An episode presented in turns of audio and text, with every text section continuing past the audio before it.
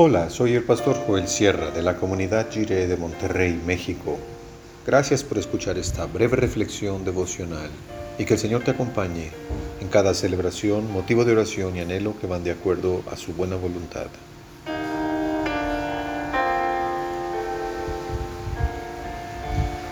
Tu palabra es vida.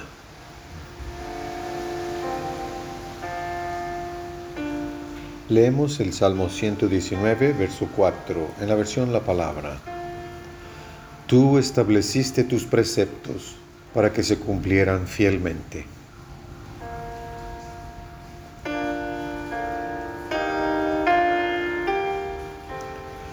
Cuando Dios sacó a los hijos de Israel de su esclavitud en Egipto por medio de su brazo fuerte y liberador, esas tribus y familias hebreas no estaban constituidas como un pueblo, sino hasta que Dios les dio leyes y preceptos. La ley de Dios fue la constitución del nuevo pueblo liberado. Esto nos dice que para quienes nos consideramos el pueblo de Dios por la fe en Cristo, la palabra de Dios es lo que nos hace ser su pueblo. Somos el pueblo de Dios solo porque Dios ha hablado.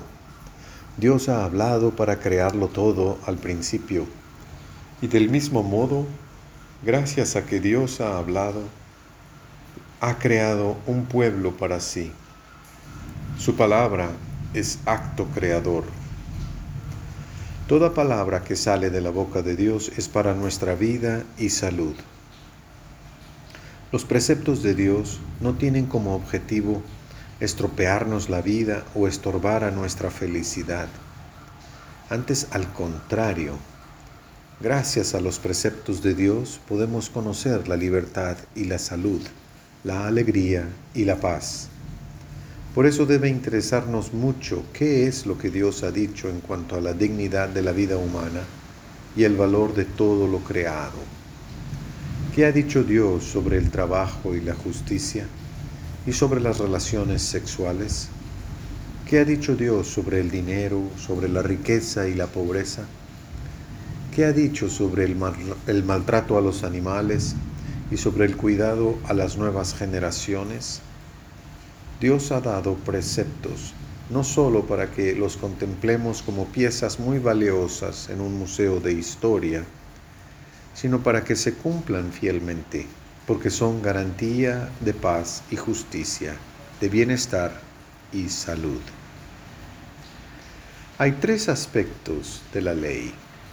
El aspecto ceremonial de la ley de Moisés tiene que ver con los ritos de purificación, con el sistema de sacrificios, con las prescripciones dietéticas, con todo aquello que hace pura o impura a una persona, con lo que restaura la relación con Dios. Este aspecto de la ley ha sido fielmente cumplido en la vida, muerte y resurrección del Señor Jesús. Por la sangre que Él derramó en el Calvario, hemos sido reconciliados con Dios y unos con otros. Su cruz ha purificado nuestro pecado para siempre y nos ha dado libertad verdadera. En este sentido, el aspecto ceremonial de la ley queda como representación simbólica de lo que Cristo hizo por nosotros en la cruz. El aspecto civil de la ley tiene que ver con la regulación de la vida social de los hijos de Israel como pueblo liberado por Dios. ¿Cuánto deben costar los alimentos básicos? ¿Cómo se debe pagar un salario? Son preceptos de justicia conmutativa y de convivencia civil entre vecinos. Este aspecto de la ley se aplicó de manera concreta cuando la organización política de los hijos de Israel fue la teocracia. Hoy en día, estos preceptos quedan como ejemplo del proyecto de paz y justicia que Dios desplegó para todas las naciones por medio del pueblo de Israel.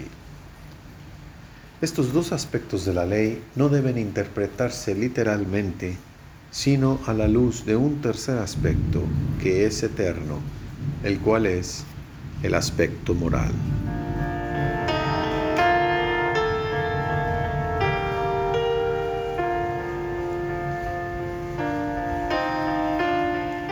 Oremos. Gracias Señor porque nos has dado tus preceptos para vivir. Amén. El Señor no abandona la obra de sus manos.